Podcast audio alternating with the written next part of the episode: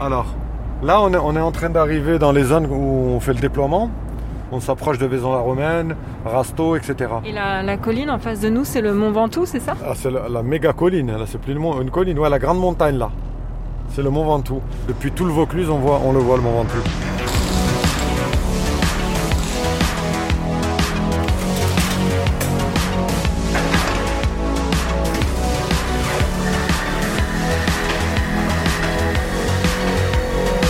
Connexion, épisode 4.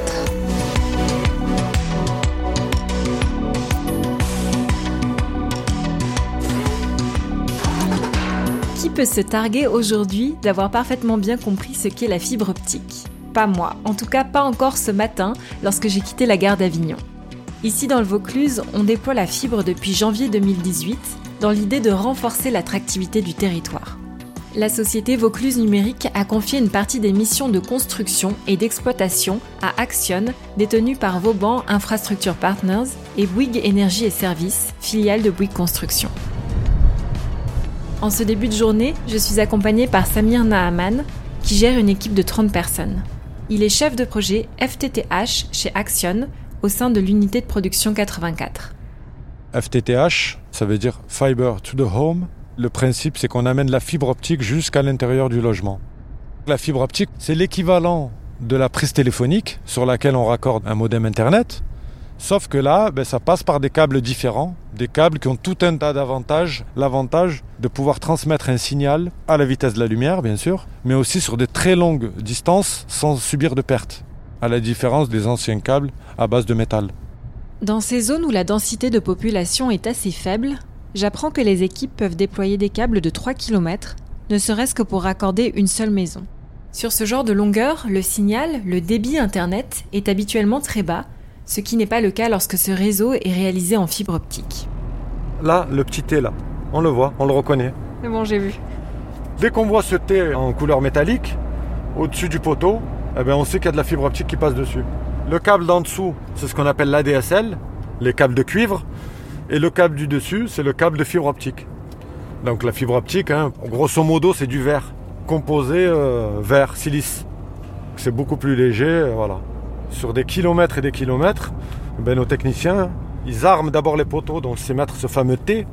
Une fois qu'ils ont tout armé sur des kilomètres, on vient et on tire les câbles, on déploie les câbles. Voilà. Ça c'est le véhicule d'Agnès. Elle vient d'arriver, je suppose. Nous arrivons sur un chantier dans la commune de Mormoiroux. Donc là-bas au loin, on voit l'équipe, en haut de la nacelle là-bas. Il est élevé au niveau du poteau pour pouvoir déployer, poser le, le câble sur les poteaux France Télécom. Parfois, les zones sont difficilement accessibles et les équipes peuvent aller jusqu'à faire venir des hélicoptères.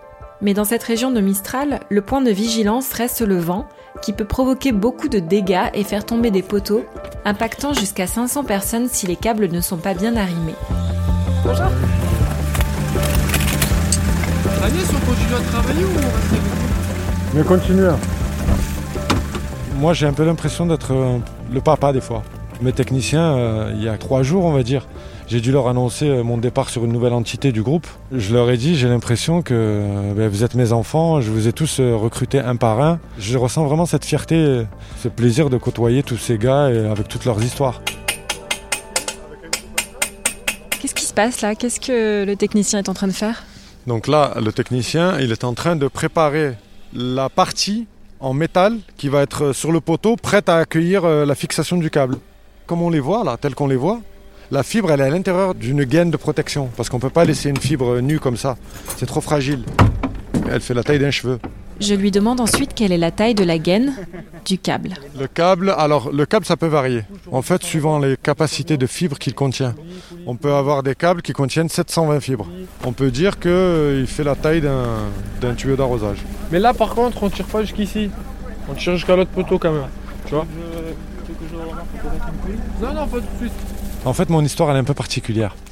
À la création de notre agence ici sur Veden, Action a mandaté euh, une formation.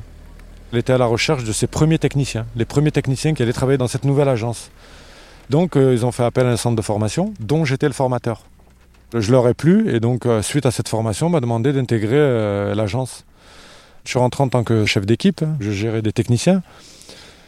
Et c'est ça que je trouve beau, moi, dans cette entreprise. On peut passer d'un technicien à un chef de projet. J'ai franchi quatre échelons assez rapidement. C'est un peu ma fierté au sein de l'entreprise. Voilà.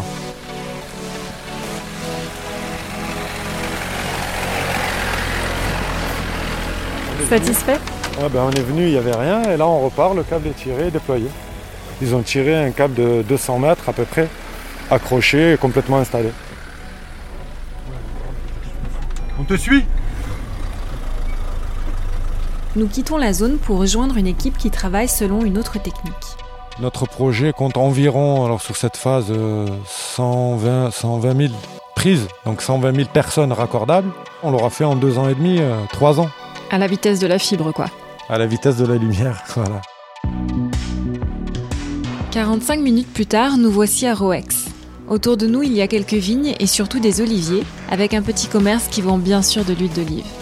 Nous retrouvons Agnès Palini, une ancienne technicienne terrain et actuelle responsable de chantier.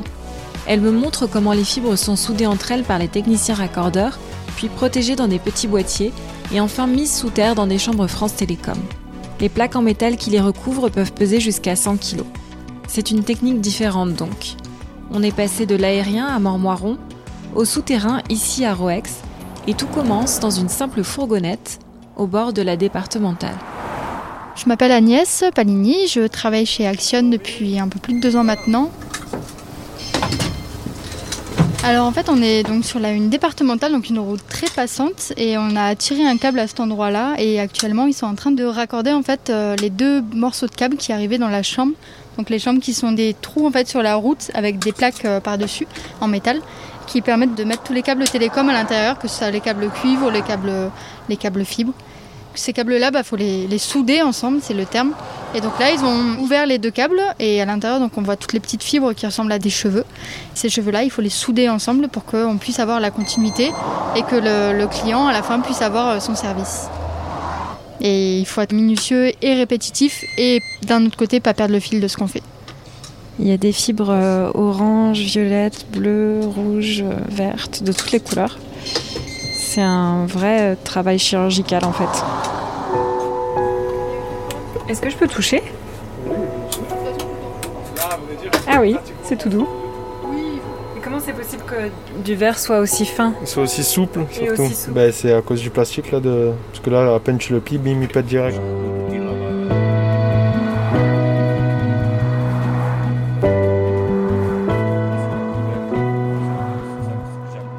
Moi, j'ai fait des études de droit que j'ai arrêtées parce que c'était pas mon truc. Je me suis un peu perdue et, mon grand-père, qui est un ancien de chez France Télécom, m'a dit écoute, il y a une classe qui se fait pour apprendre les métiers techniques, est-ce que tu voudrais y participer? Il m'a dit je sais que t'aimes bien, je, suis- je- suis un peu geek, j'aime bien les nouvelles technologies, tout ça. Il me dit euh, peut-être que ça pourrait te plaire, donc j'y suis allée. J'ai été reçue, j'ai passé cette euh, classe fille avec euh, le diplôme à la fin. Et mon entrée chez Action, c'est un hasard complet. Euh, c'est un entretien Pôle emploi. Euh, J'ai vu quelqu'un en face de moi qui voyait pas de problème à ce que je sois une fille, à ce que je fasse 60 kilos et que je puisse pas lever des chambres qui en font 60 aussi. Et qui croit en moi, en fait. C'est ça qui m'a donné envie de m'impliquer et ce qui m'a toujours donné envie de m'impliquer chez Action, c'est que on ne juge pas aux stéréotypes, on ne juge pas au physique. On n'a pas jugé euh, que je sois petite, que je sois moins grande que les autres, que moins costaud. On m'a jugé sur ce que je valais, sur ce que je pouvais donner.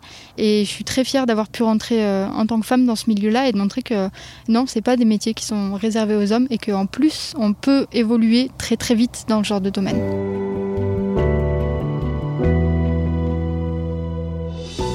Donc euh, on, a, on a vraiment un côté proche entre guillemets avec les, les personnes qui viennent nous voir, qui sortent, qui se disent bah qu'est-ce que cette nacelle fait devant chez moi? Ah vous mettez la fibre, dans combien de temps sera accordé? On a vraiment du contact en fait et on a vraiment euh, la partie humaine. Là j'ai une petite anecdote où j'étais en train de faire des mesures, donc j'étais en, plein hiver. Mon armoire de rue se trouvait euh, juste derrière une clôture et à la clôture il y a la dame dans son jardin qui est venue me voir et fait vous avez pas froid? Je fais franchement un petit peu quand même. Elle me fait vous voulez pas un chocolat chaud? Donc cette dame m'a apporté un chocolat chaud. C'est vraiment ce côté humain qui me plaisait euh, dans les chantiers du Vaucluse. Par Internet et à l'heure actuelle, avoir une mauvaise connexion ou être obligé de se déplacer pour avoir accès à Internet, moi ça me paraît pas logique en fait. On a possibilité de mettre en œuvre des choses pour apporter Internet à tout le monde et je trouve que ça devrait c'est d'utilité publique et ça devrait être euh, plus reconnu et plus avancé parce que c'est vraiment un, un, besoin, comme on a besoin d'eau chaude, on a besoin d'électricité, on a besoin, à l'heure actuelle, on a besoin d'Internet.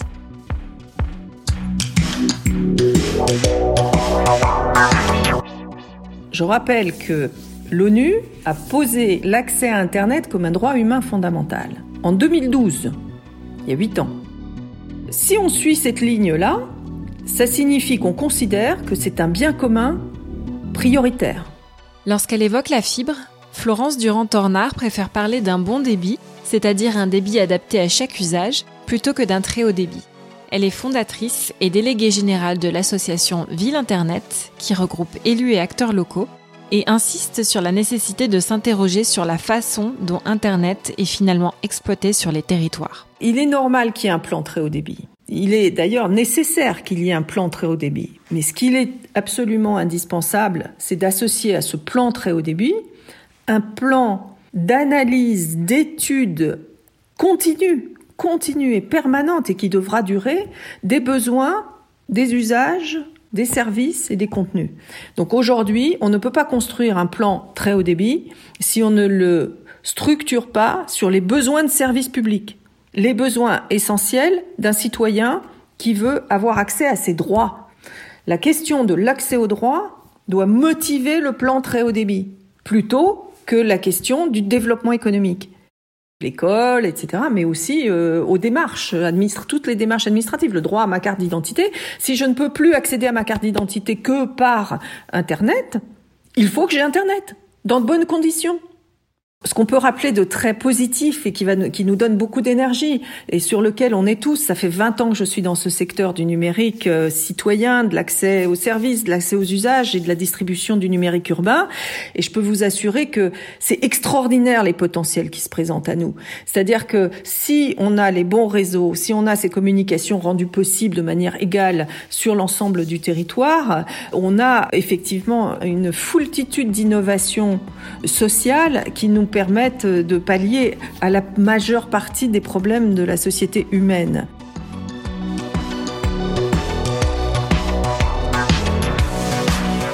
Merci d'avoir écouté cet épisode. S'il vous a plu, n'hésitez pas à nous le dire sur les réseaux sociaux de Bouygues Construction et à nous ajouter 5 étoiles sur Apple Podcast. Connexion est un podcast Bouygues Construction disponible sur toutes les plateformes de podcast. À bientôt!